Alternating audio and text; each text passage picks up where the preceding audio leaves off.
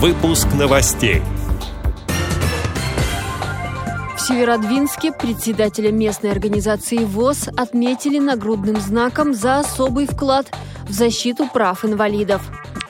Многоформатную энциклопедию путешествий выпустили в Республиканской специальной библиотеке Татарстана. В московском КСРК ВОЗ состоится концерт на пустой зал «Песни Победы». Названы победители второго потока конкурса на создание тактильных копий музейных экспонатов. Далее об этом подробнее в студии Анастасия Худякова. Здравствуйте! В Архангельской области за особый вклад в защиту прав инвалидов председателя местной организации ВОЗ Наталью Гончарову отметили нагрудным знаком за заслуги перед Северодвинском. Соответствующее постановление подписал глава города Корабелов. Наталья Ивановна руководит местной организацией с 1989 года. Ведет активную общественную деятельность, помогая незрячим людям раскрыть свои способности и таланты. Северодвинская организация постоянно участвует в конкурсах городских проектов.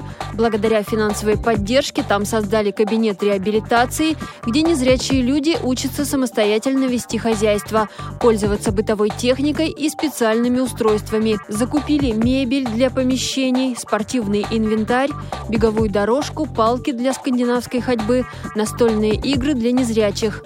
Также приобрели костюмы для хора «Родник», который на протяжении многих лет, несмотря на экономические трудности, активно дает концерты. А еще Наталья Гончарова взяла в свою семью пятилетнего лабрадора по кличке Золтан после смерти его хозяина, инвалида первой группы. Пес стал помощником и любимцем семьи. Материал для выпуска новостей о своем ветеране подготовила Архангельская областная организация ВОЗ, которая поздравляет Наталью Гончарову с заслуженной наградой. Многоформатную энциклопедию путешествий выпустили в Республиканской специальной библиотеке для слепых и слабовидящих Татарстана. Она рассказывает об уникальных местах и достопримечательностях 15 регионов, истории и географии нашей страны. Издание называется «Где я должен побывать, чтобы познать Россию».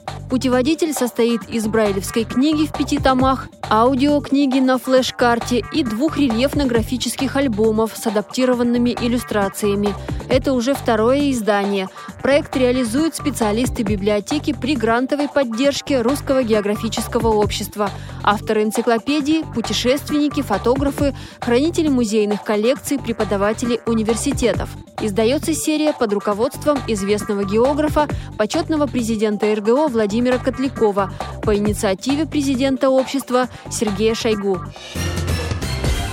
Понедельник, 27 июля, в культурно-спортивном реабилитационном комплексе ВОЗ состоится концерт на пустой зал «Песни Победы». Он подготовлен в рамках патриотической акции ВОЗ «Победа-2020».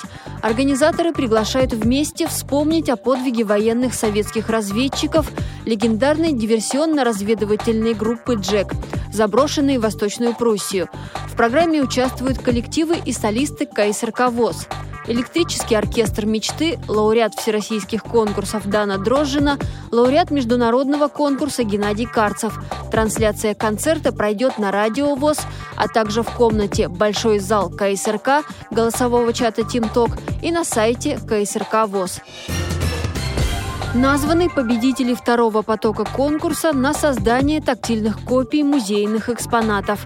В их числе Государственный музей современного искусства в Перми, Хакасский национальный краеведческий музей имени Кызласова в Абакане, историко-культурный мемориальный музей-заповедник Кемерия Волошина в Феодосии, Астраханская государственная картинная галерея имени Дагадина, Национальный музей Бурятии – Конкурс проходит в рамках программы поддержки людей с нарушением зрения «Особый взгляд».